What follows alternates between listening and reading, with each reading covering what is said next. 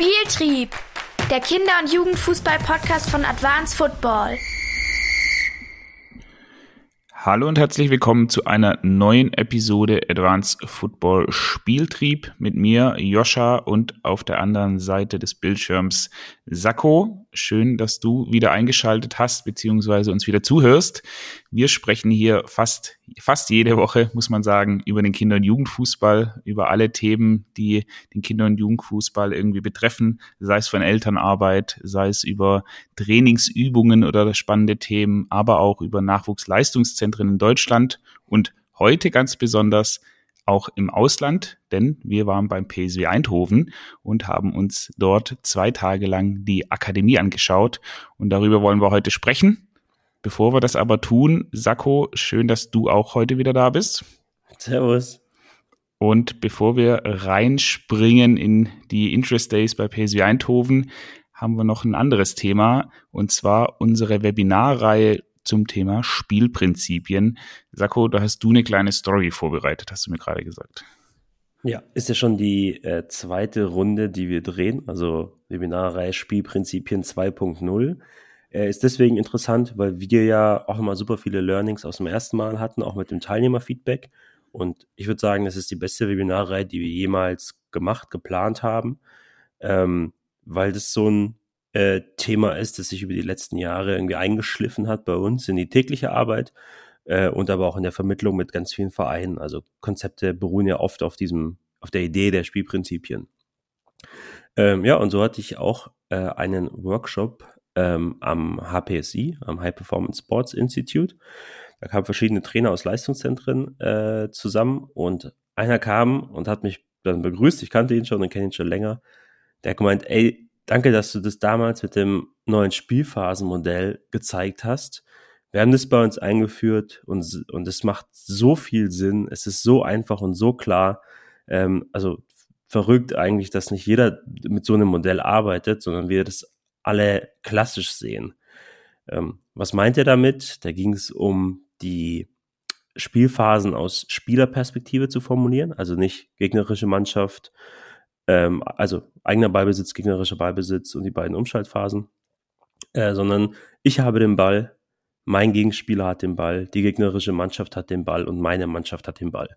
Also die Spielphasen A aus Spielersicht formulieren und B äh, die beiden sehr zentralen Spielphasen, nämlich ich habe den Ball und mein direkter Gegenspieler, weil das ist die individuelle Qualität, die wir dann im Mannschaftskontext brauchen. Und die haben bei sich alles umgeschmissen, ähm, quasi selbstständig. Wir haben damals nur vorgestellt, wie wir damit arbeiten wie wir das sehen. Äh, und es war irgendwie ein schönes Feedback, dass dann auch das auf diesem Leistungsniveau dann sehr gut funktioniert. Ja, und deswegen bin ich davon überzeugt, dass jetzt die zweite Runde der Webinarreihe wirklich richtig, richtig gut wird. Und auch deswegen kann ich nur jedem Hörer ähm, der sich für dieses Thema interessiert, also prinzipienorientiertes Coaching. Wenn ich davon noch nie was gehört habe von, Spiel, von Spielprinzipien, dann ist es wahrscheinlich das Falsche. Also eine kleine, nicht Vorerfahrung, aber zumindest ein Interesse daran sollte ich mitbringen, ähm, das zu implementieren. Dem kann ich es empfehlen. Also wer einen roten Faden braucht für seine Trainingsarbeit auf dem Platz, ist da genau richtig. Und es hilft mir in der Trainingsplanung, Durchführung, Nachbereitung, bei der Wettkampfvorbereitung, beim Coaching im Spiel. Dafür ist es alles da, eine, eine Handreichung eigentlich, ähm, was ich auf dem Platz machen muss. Ich hatte gestern auch eine Veranstaltung bei einem Verein, werde ich nachher noch was dazu erzählen. Und da kam auch einer der, der Trainer dazu, den wir auch schon eine Weile kennen, und er hat gesagt, der hat sich jetzt das äh, Spielprinzipien-Webinar nochmal angeschaut aus der letzten Runde, weil er da teilgenommen hatte. Und er hat gesagt, das ist für ihn immer wieder wie so ein Scharfstellen irgendwie im Trainingsalltag für ihn, weil er dann merkt, äh, er wird irgendwie extrem wild und coach mal hier, mal da, hat dann irgendwie keinen Plan. Und immer wenn er sich dann eins dieser kurzen Videos, die sind ja mittlerweile auf der Plattform, wenn du die teilnimmst, beziehungsweise dann auch im Nachgang werden die ja bereitgestellt auf der Plattform exklusiv, ähm, guckst dir halt mal ein 15 Minuten Video dazu an und hast dann wieder wie so eine Scharfstellfunktion äh, für dein eigenes Training. Ähm, geht genau in diese Richtung. Ja, das, ähm, da bringt mich noch auf eine Sache, weil diese, es gibt so ein paar so Klassiker.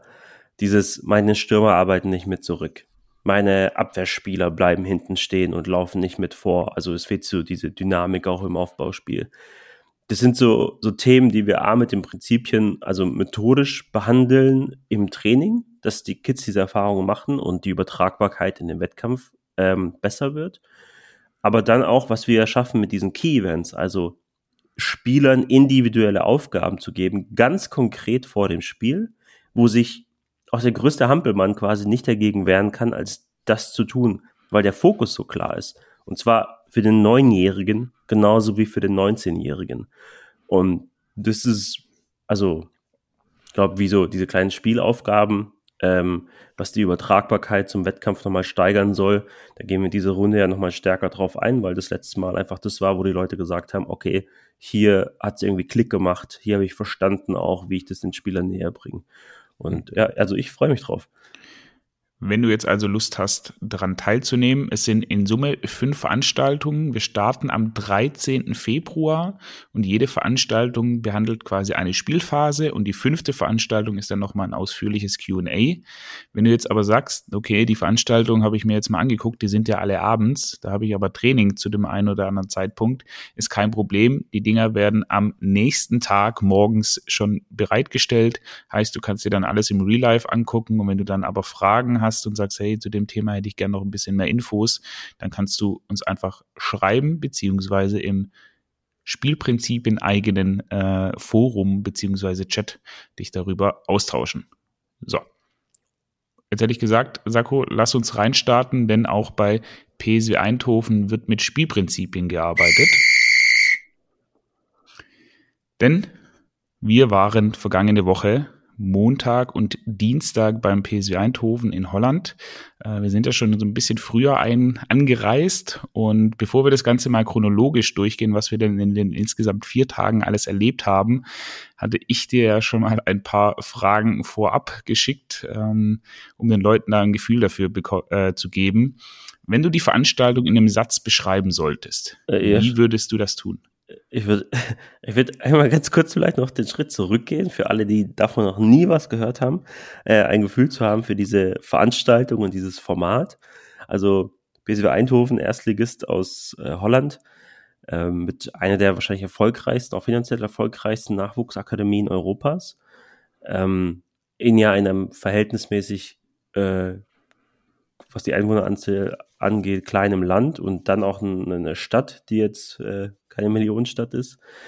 Und das alles ist ja irgendwie sehr speziell. Also wie kommen die zu diesem Erfolg? Und das zeigen sie an den Interest Days. Interest Days sind sowas wie Tag der offenen Tür, Tage der offenen Tür, so rum.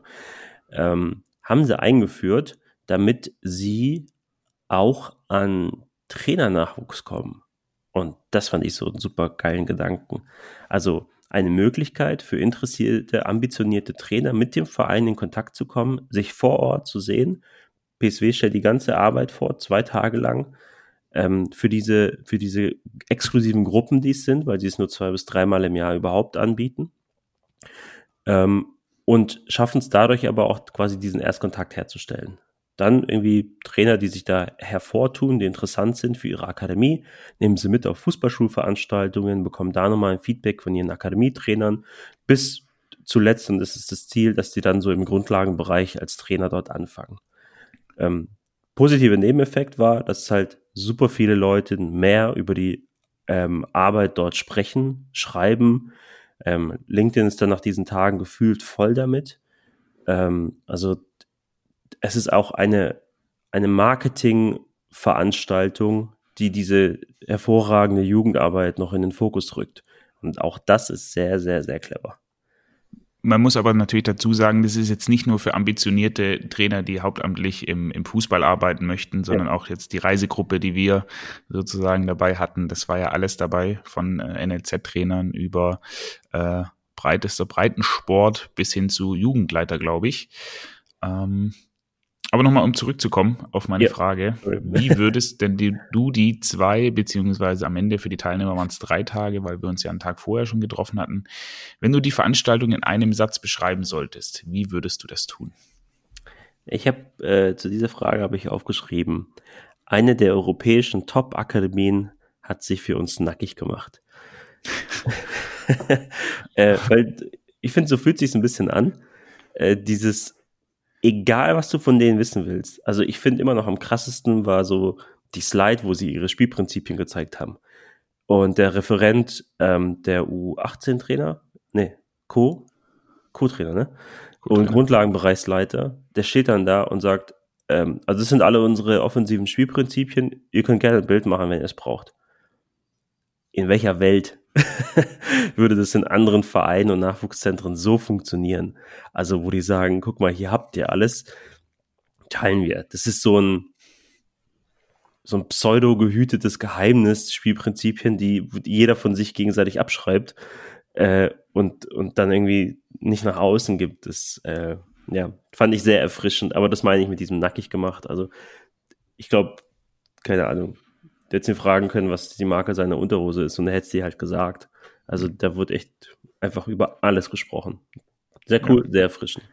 Mein, mein Satz, den ich mir äh, überlegt hatte, war unerwartet intensiv und jedoch und jedoch erwartet befruchtend, war mein Satz. Oh, okay. Ähm, und zwar, also ich hätte nicht erwartet, das, was du jetzt schon beschrieben hast mit diesem Nackigmachen, äh, dass es tatsächlich diese Qualität hat und dass es vor allem auch diese Intensität hat. Also du bist montags aus dieser Veranstaltung raus und warst fix und fertig. Und fix und fertig, weil du so viel Input hattest und nicht fix und fertig, weil halt langweilig war der Tag, sondern mir zumindest ist der, der Kopf explodiert, nicht nur von dem Input, den die PSW-Mitarbeiter gegeben haben, haben, sondern eben auch den Austausch, den du dann in den kurzen Phasen dazwischen hattest. Und es waren am ersten Tag nicht viele, weil es gab wirklich über äh, über die Ernährungsthemen bis hin zu den Spielphasen, bis zu wie sie generell arbeiten, war da einfach alles dabei. Und dann gleichzeitig während den Trainingsbeobachtungen dann noch mit den verschiedenen Leuten zu sprechen, wie sie jetzt die Trainingsarbeit sehen. Bei der U9 war, glaube ich, auf dem Platz. Zeitgleich hat die U18 äh, von Vincent äh, trainiert. Also es war so so viel, einfach so intensiv und zeitgleich bist du aber rausgegangen und hast halt abends im Bett drüber nachgedacht, okay, was habe ich jetzt eigentlich alles erlebt? Ähm, war, war unfassbar in, in meinen ja, Augen. Weil man dazu auch sagen muss, erste, erster Tag, Montag, ging um 9 Uhr los mit Inhalten äh, und um 13 Uhr war die Birne ja schon Matsch. Also mhm. nach dem, also das, was du mit intensiv beschreibst, war wirklich nach vier Stunden war man schon so, okay, jetzt wäre gut, wenn halt rum ist. Ähm, was aber ganz geil war, weil wir dann ja zu den Trainingsbeobachtungen raus sind. Also der Input hat sich nochmal verändert und du konntest halt beim Training gucken, so ein bisschen die, referierten Inhalte überprüfen und mit den anderen Trainern besprechen. Äh, das war echt ganz, ganz geil aufgebaut. Und es, okay, das ist äh, ziemlich unnötiger Sidefact, aber es war kalt draußen. Also ich finde, es macht, erfrischt auch nochmal, äh, wenn man dann draußen steht und dann beim Training zuguckt und es ist halt kalt. Aber wahrscheinlich habe ich deswegen jetzt auch eine Rotznase. ja, krank sind einige. Vielleicht nur aus unserem Team. Müsste man eigentlich mal fragen, was bei den anderen los war. Ähm, Okay, lass uns mal zur zweiten Frage gehen.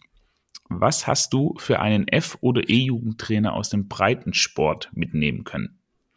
Aus den beiden Tagen. Ich habe hier für mich notiert, es geht nicht um das Team, es geht um jeden einzelnen Spieler. Weil wir bei den Kleinsten angefangen so viel über die Mannschaft sprechen und nachdenken, und viel, viel, viel zu selten über die Spieler. Und wenn wir über Spieler reden in diesen Altersstufen, dann meistens nur über die Besten äh, und nicht über die, die wahrscheinlich in zwei, drei Jahren aufhören. Und dieser Shift im Mindset, ähm, zu sagen, ich, mir ist das Team als Ganzes ist mir völlig egal. Solange sich jeder Einzelne wohlfühlt und sich entwickelt, profitiert das Team immer.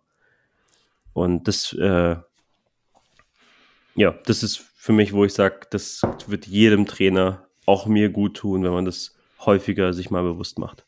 Ja. Und dann integraler Bestandteil, den die ja haben, ist, sind ihre IDPs, also Individual Development Plans. Ich hatte dazu ja auch einen äh, recht reißerischen LinkedIn-Artikel, zumindest die Überschrift äh, gehabt, dass bei PSV Eindhoven sie nicht in Teams denken. Es gibt keine Mannschaften. Und das war ja auch der Satz, den der, jetzt muss ich lügen. Der Just. Der, der Joost ähm, als erstes gesagt hat, mit dem er seinen Vortrag äh, begonnen hat, äh, bei uns gibt's keine Teams. So, wir haben keine Mannschaften bei PSV Eindhoven. Äh, auch dieses, er, er hat es genannt, I don't believe in Teams. So, mhm. ich glaube nicht an Teams. Das finde ich jetzt nochmal so, so einprägsam, also was eine Überzeugung ist. Ja. Ähm, und das bedeutet natürlich nicht im Umkehrschluss, dass die jetzt nicht mehr zusammen trainieren oder dass es da kein Mannschaftsgefüge gibt. Aber es ist einfach nur dieser Shift zu sagen, hey, ich trainiere nicht ein Team, ein Jugendteam, sondern ich trainiere 11, 15, 20 einzelne Charaktere und mache die individuell besser.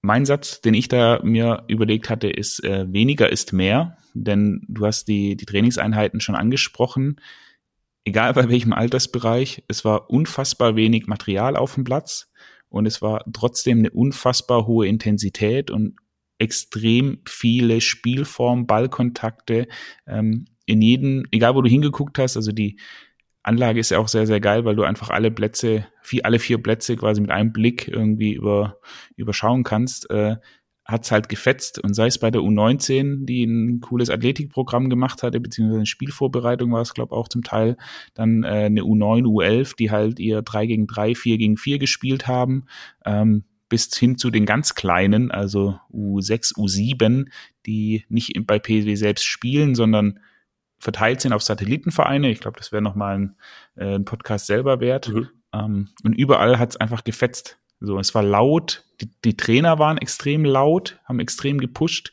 Da passt vielleicht das weniger, ist manchmal mehr nicht.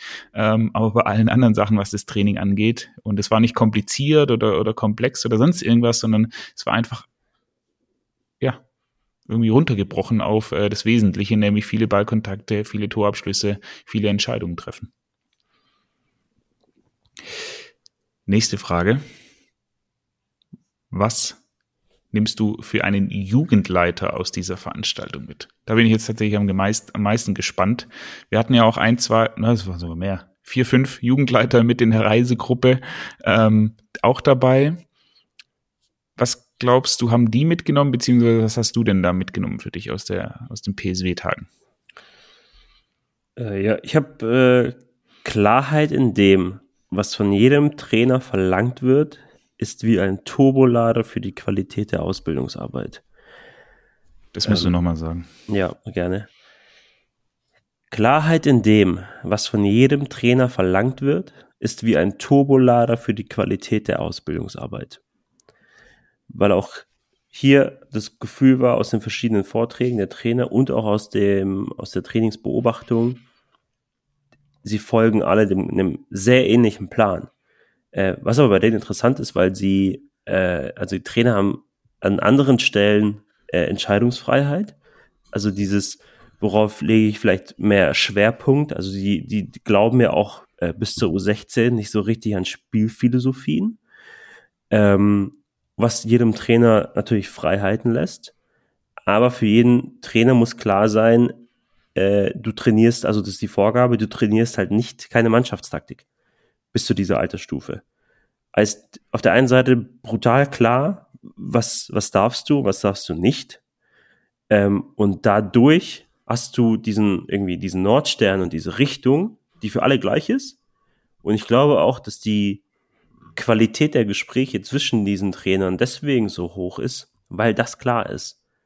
Weil da nicht mehr zwei komplett unterschiedliche Überzeugungen aufeinandertreffen, äh, sondern nee, der Verein sagt uns, so muss das sein und das ist nicht erlaubt. Und jetzt reden wir quasi nur noch über das, was erlaubt ist und machen es gemeinsam besser.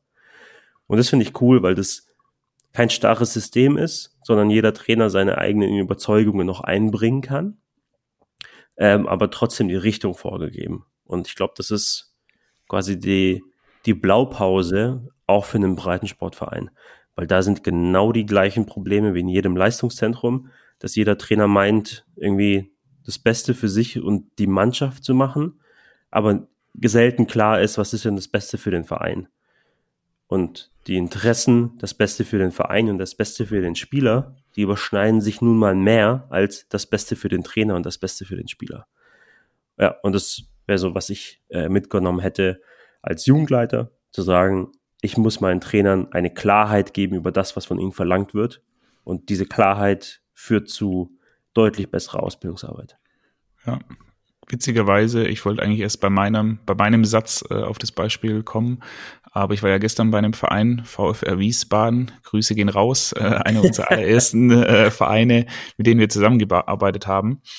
Ähm, auch da hat mir der, der Peter, das ist unsere Ansprechperson, äh, erzählt gehabt, dass sie jetzt in letzter Zeit wieder Gespräche hatten mit einigen Trainern, ähm, die sich irgendwie bei ihnen im Verein bewerben wollten, beziehungsweise halt mitmachen wollten.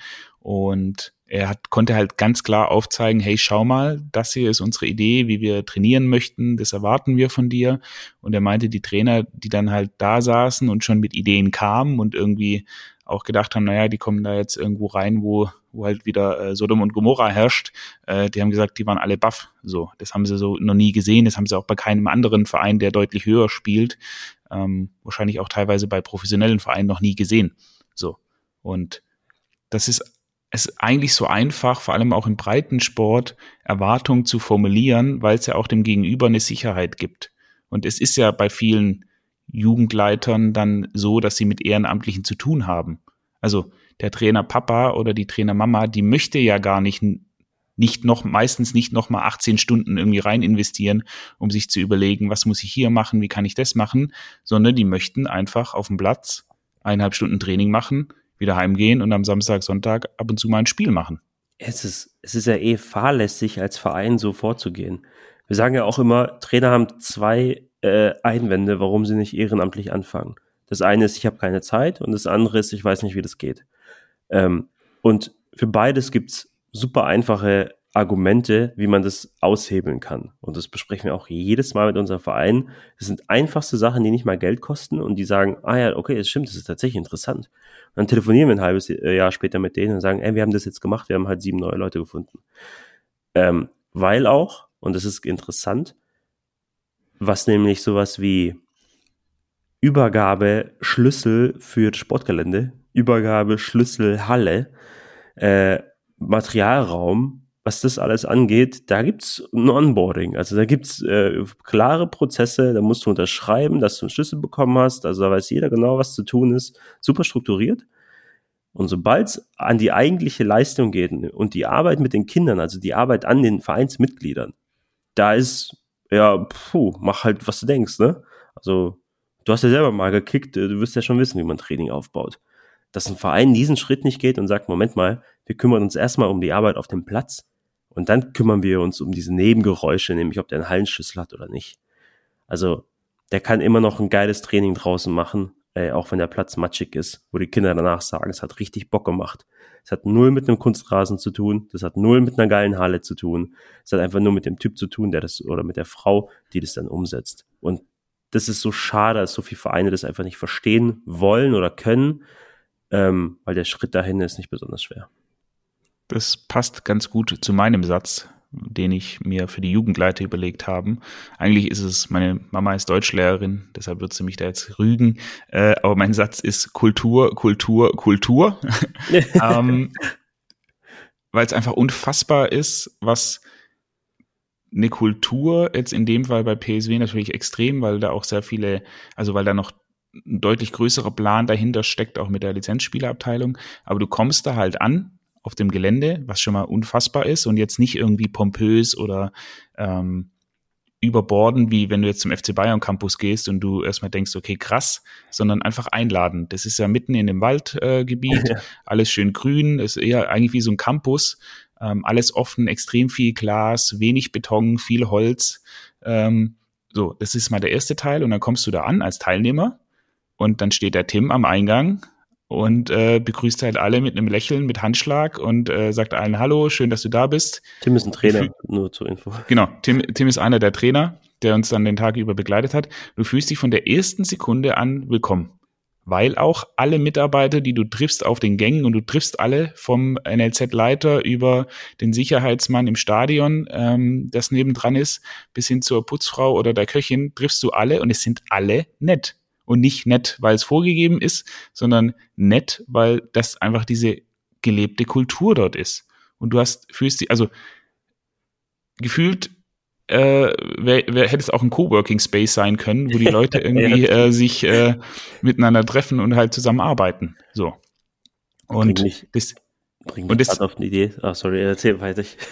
Lass mich noch voll ausführen. Ja. Und es geht halt weiter über, äh, wie Mitch das ganze Ding geleitet hat, wie die Trainer unterwegs waren auf dem Platz, ja, dass die sich gefreut haben gegenüber den, den Jungs, wenn die Tore gemacht haben. Die haben aber sich gegenseitig auch ein bisschen gefoppt äh, und sich gegenseitig auch ein bisschen provoziert, aber immer auf eine sehr, sehr positive Art und Weise, wo du einfach gemerkt hast, das ist eine, eine gelebte Kultur und ihr Slogan als, als Nachwuchsleistungszentrum ist ja Create Stars Together. Und das trifft's halt perfekt. So erstmal dieses Thema Create, also wir müssen irgendwas entwickeln, erschaffen. Dann die Stars, also es geht schon drum, eine Leistungsorientierung, aber dann als drittes Wort halt dieses Together, weil es halt nur zusammen geht. Und das witzigerweise und natürlich in einer sehr, sehr abgespeckten Art und Weise habe ich gestern auch wieder beim VfR erlebt. Und wir werden eine, eine längere äh, Story mal über den VfR machen, weil wir die, wie gesagt, schon seit über fünf Jahren, glaube ich, begleiten. Und das, was Peter und Pascal dort machen, ist aller Ehren wert, denn, Achtung, alle Vereine, die jetzt sich beschweren, dass sie nur zwei Kunstrasen oder nur zwei Rasenplätze und äh, noch, weiß ich nicht, einen Soccercourt haben, die haben einen Kunstrasen mitten in Wiesbaden auf einer, auf einer Anlage ringsrum stehen über 50 Minitore in jeglicher Größe, ähm, die die sich im Laufe der Zeit angeschafft haben. Die haben mittlerweile über 20 Jugendteams auf diesem einzelnen Kunstrasen und es gibt noch eine Herrenabteilung mit zwei oder drei Mannschaften. Und es ist ähnlich. Also du merkst einfach, das ist ein Ort, wo, wo, es innerhalb des Vereins stimmt, wo die Leute gerne hinkommen. Die sind super heterogen. Da ist wirklich von, von allen äh, Bildungsniveaus ist alles dort, äh, alle Nationalitäten vertreten, vertreten. Und es ist einfach eine Kultur, äh, die ich so selten in einem Fußballverein erlebt habe. Und auch das Funktionsgebäude ist überhaupt nicht fancy, sondern das ist gefühlt ein 70er-Jahre-Bau mit einer Kegelbahn, ähm, macht aber nichts aus, weil die Leute das halt mit Leben füllen und du richtig Bock hast, da als Trainer anzufangen. Ja, das, äh, wo ich dich unterbrechen wollte, war, weil mir was äh, eingefallen ist. Äh, dieses Thema Begrüßung. Also, das ist ja so hängen geblieben auch, weil jemand, der vor dem Gebäude steht, der jedem Teilnehmer die Hand schüttelt, äh, ihm sagt, wo es lang geht. Also du musst ja nicht dann irgendwie verirrt durchs Gebäude laufen, sondern du weißt halt, wo es, wo es ist. Ähm, und wenn ich mir jetzt überlege, Pflicht für jedes Spiel in meinem Breitensportverein ist ein Elternbegrüßer für jedes Spiel zu benennen.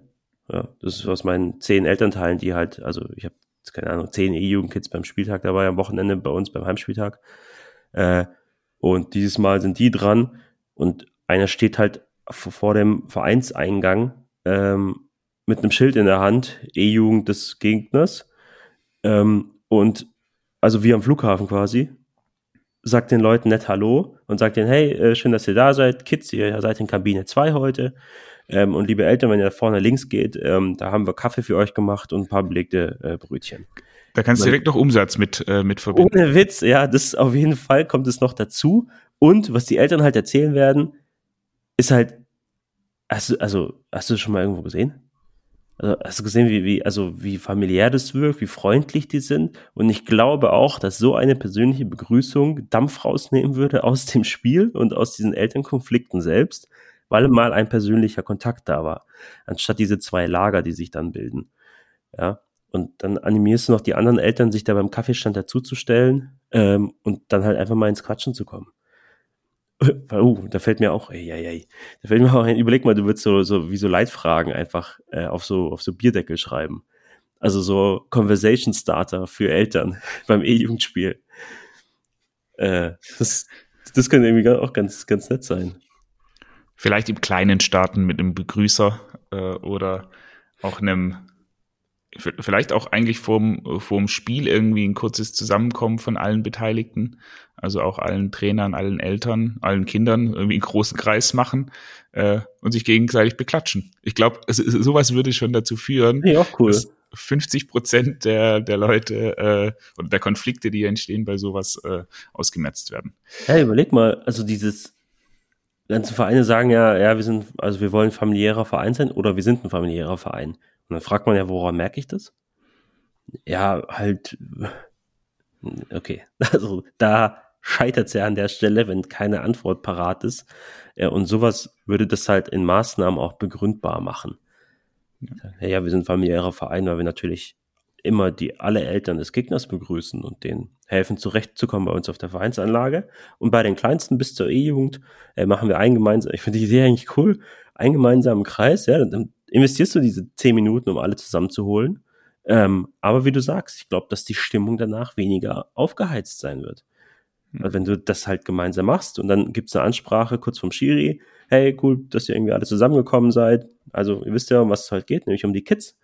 Ähm, also liebe Eltern, können wir uns darauf einigen, dass es, wenn reingeschrien, dann nicht in meine Richtung äh, und nicht gegen die Gegner, nur für die eigene Mannschaft. Ja, genau, ja, passt, okay, dann hast du so ein Commitment abgeholt und dann stellen sich alle wieder auf ihre Seiten. Ja. Coole Idee. Jetzt müssen wir den. Der hat, der harte Cut. Der hat, der harte Cut äh, ins, ins, in den kalten Profi- und Leistungsbereich. Was hast du für einen ambitionierten Trainer aus dem Leistungsbereich mitgenommen bei den letzten ich schreibe das mit den Elternbegrüßern nochmal kurz auf. Ich finde das eine geile Idee. Ähm, äh, witzig, der Cut, Cut ist nämlich für mich gar nicht so hart. Ich habe nämlich bei Leistungsbereichstrainern aufgeschrieben, es geht nicht um das Team, es geht um jeden einzelnen Spieler. äh, also quasi das gleiche wie für den F&E Jugend Breitensporttrainer, habe ich auch hier notiert, äh, weil da der Satz, der so hängen geblieben äh, ist, ich glaube, der kam auch von Joost, äh, wenn unsere Spieler individuelle Preise gewinnen, dann gewinnen unsere Teams Teampreise äh, ging quasi darum, dass er sagt, wenn unser Torwart bester Torwart des Turniers wird und wenn unsere Stürmer, unser Stürmer, der Stürmer mit den meisten Toren auf einem Turnier wird, dann wird auch die Mannschaft erfolgreich sein im Rahmen dieses Formats. Ähm, und dieses, ich will den besten Zweikämpfer, ich will den besten Torschützen, ich will den besten Torwart, ich will den besten Passer. Also Spieler, die individuelle Auszeichnungen gewinnen würden, auch wenn es die so quasi nicht in jedem Format bei jedem äh, Wettkampf gibt. Aber ich möchte, dass die einzeln so gut sind. Und wenn das der Fall ist, dann gibt es gar keine andere Möglichkeit, als dass die als Team herausragend gute Ergebnisse erzielen.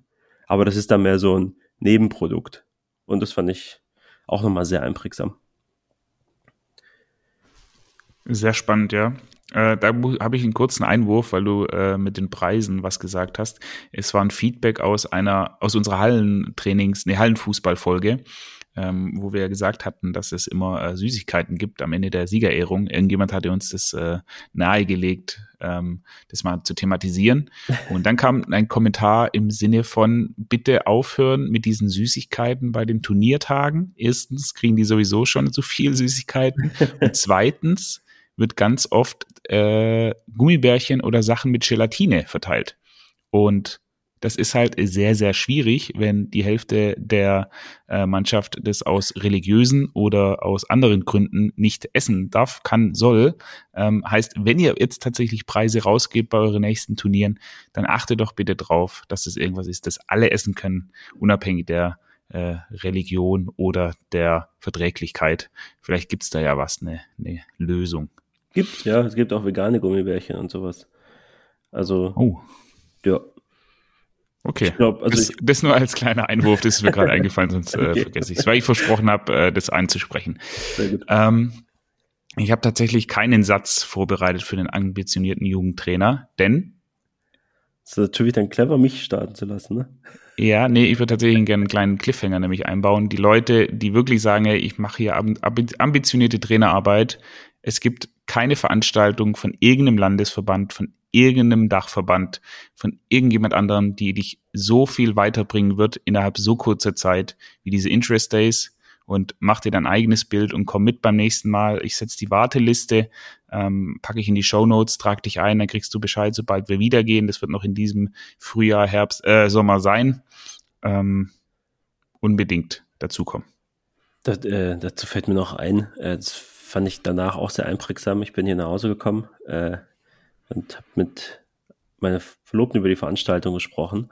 Äh, und sie hat ja gemeint, ja, auf welcher Sprache waren das? Sag ich, das war auf Englisch.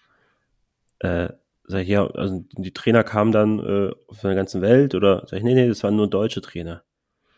Sagt sie, warum waren da nur deutsche Trainer? Also warum fahren die nach Holland äh, für so eine Veranstaltung? Sag ich, das ist eine interessante Frage, weil es die einzige Möglichkeit war, für diese Trainer aus Deutschland in einen professionellen Verein Einblicke zu bekommen. du kannst halt leider nicht, weiß nicht, nennen irgendeinen Bundesligisten, anrufen und sagen, ich würde gerne mit zwei Tagen einfach mit allen euren Trainern sprechen und mir alles angucken und am besten zeigt ihr mir noch eure Spielprinzipien und wie ihr äh, Training aufbaut.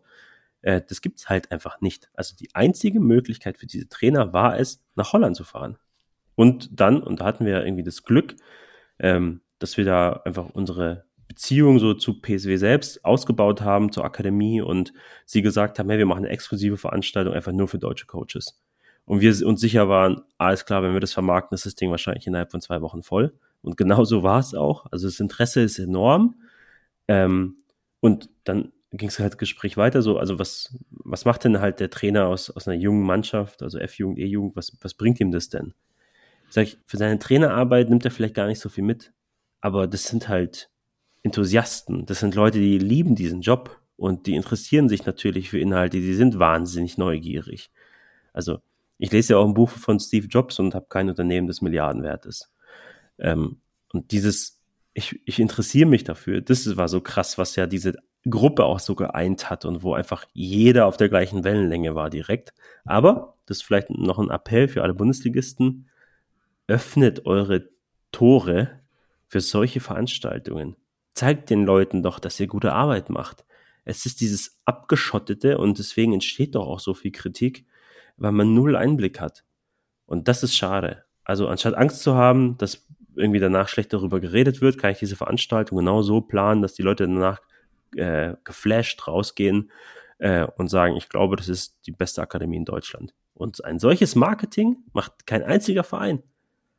Ja, da wird dem U14-Spieler lieber 1000 Euro mehr im Monat gegeben, damit er zu mir kommt, anstatt dass er mit der Überzeugung herkommt, das ist die beste Entscheidung für mich hierher zu gehen. Egal, ich würde hier sogar spielen, wenn die mir nichts geben würden und ich bei Verein B aber 3000 Euro bekomme, dann würde ich trotzdem hierher kommen, weil am Ende geht's um da ganz oben.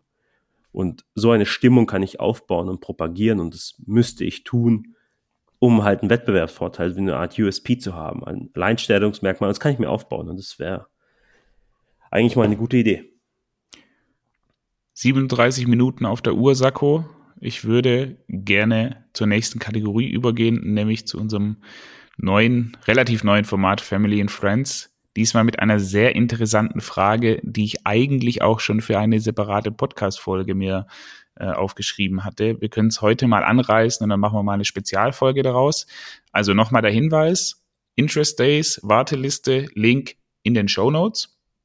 Oder ihr geht bei uns auf der Homepage auf die Interest Days und dann ganz runter scrollen. Und kleine Ankündigung, nächste Woche gibt's als Podcast-Folge ein Interview, das ich mit Vincent geführt habe. Das ist der U18-U19-Trainer von PSW Eindhoven. Sehr, sehr geiler Typ, 26 Jahre alt. Ähm, passt genau in dieses... Seit drei Jahren auch äh, Profi-Co-Trainer gewesen. Also er ist jetzt 26, war aber die letzten drei Jahre schon Co-Trainer äh, im Profibereich in Deutschland. Also beim VfL Wolfsburg. Das gibt's, das gibt's nächste Woche und lass uns jetzt mal reingehen in die neue Kategorie mit einer Nachricht von Paul. Hallo Sakko, hallo Joscha, hier ist Paul, euer alter Mentor. Vielen Dank, dass ich bei eurer neuen Rubrik dabei sein darf. Ähm, mich würde mal interessieren, was ihr zu dem äh, zu der Aussage oder von der Aussage haltet, die ein gemeinsamer Freund von uns getätigt hat. Und zwar sagt er, dass äh, Deutschland eher ein Scouting-Land ist und kein Ausbildungsland und dass in Deutschland mehr Wert auf Scouting als auf Ausbildung gelegt wird. Ähm, was haltet ihr denn von diesem Zitat? Was denkt ihr zu diesem Zitat? Und äh, ja, bin einfach mal gespannt, was denn eure Gedanken zu dem Thema sind. Bis hoffentlich bald. Liebe Grüße. Ciao, ciao. Das mit dem Mentor war mir neu. Ja, finde ich auch frech. ähm, okay. Äh, also vielleicht da auch wieder ein bisschen Rahmen. Äh, Paul war tatsächlich unser ehemaliger Vorgesetzter in Hoffenheim. Ähm, das ist jetzt mittlerweile schon sieben Jahre her. Sieben, ja. Ähm, war aber für mich auch tatsächlich die erste Person in diesem professionellen Kontext irgendwie, äh, ja, ein Stück weit eine Mentorenfunktion eingenommen hat, das will ich schon sagen. Ähm, weil ich davor halt nur Breitensport Fußball kannte. Also ich habe halt meine ED-Jugend auf dem Dorf trainiert. Ähm, und zwar in Hoffenheim dann im Grundlagenbereich das erste Mal überhaupt irgendwie äh, professionellere Arbeit geschnuppert. Ja, und äh, lange zusammengearbeitet mit Paul. Deswegen, ich würde ihn dieses Mentor nicht komplett absprechen, jetzt in meiner Rolle. Bei dir sieht es vielleicht wieder ein bisschen anders aus.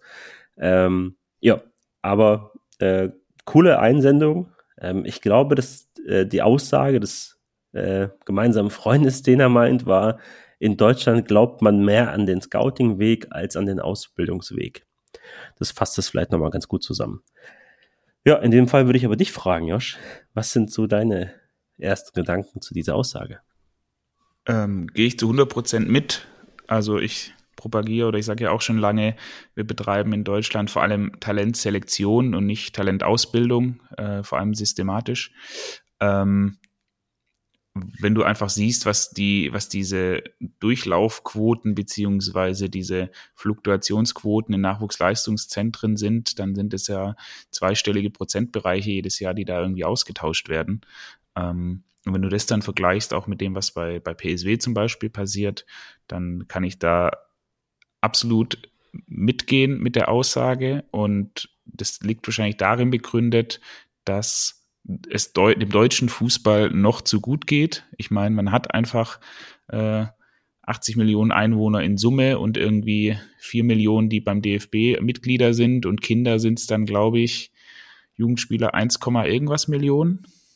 Uh, Oh, ich habe 1,7 im Kopf. Äh, Irgendwie sowas. Auf jeden Fall, du hast halt eine schiere Masse und es hört halt nicht auf. Also selbst wenn du das nochmal halbieren würdest, hättest du immer noch mehr äh, Kinder und Potenziale als in ein anderes Land. Ähm, und es macht es halt sehr, sehr einfach. Und das führt dann dazu, dass es eben nicht zu einer Talentausbildung kommt, dass du jemanden hochbringen musst, beziehungsweise auch helfen musst, sondern du sagst halt, wenn er die nicht das aktuelle Leistungsvermögen hat, dann tauschen wir ihn aus durch jemanden, der ein höheres Leistungsvermögen hat. Und natürlich kriegst du dann immer noch 11, 12, 13 Jungs zu, äh, zustande jedes Jahr, die halbwegs gerade laufen können und wo es dann auch nochmal ein oder maximal zwei Spieler in die Bundesliga schaffen. Ich, ja, ich stimme dir voll zu. Ähm, ich glaube, dass das Problem in Deutschland ist, dass es so viele Spieler gibt. Ähm, und deswegen, weiß nicht, man als Bundesligist aus dem Süden das Gefühl hat, einen aus Berlin holen zu müssen, weil es bei dir selber keinen gibt, scheinbar.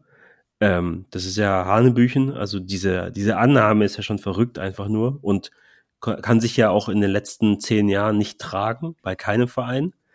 Also ist ja nie so, dass dann da einer dabei ist, äh, der, der den Durchbruch schafft und dann sagst, okay, guck mal, es hat sich richtig gelohnt, dass wir die Spieler aus 800 Kilometer Entfernung hierher holen.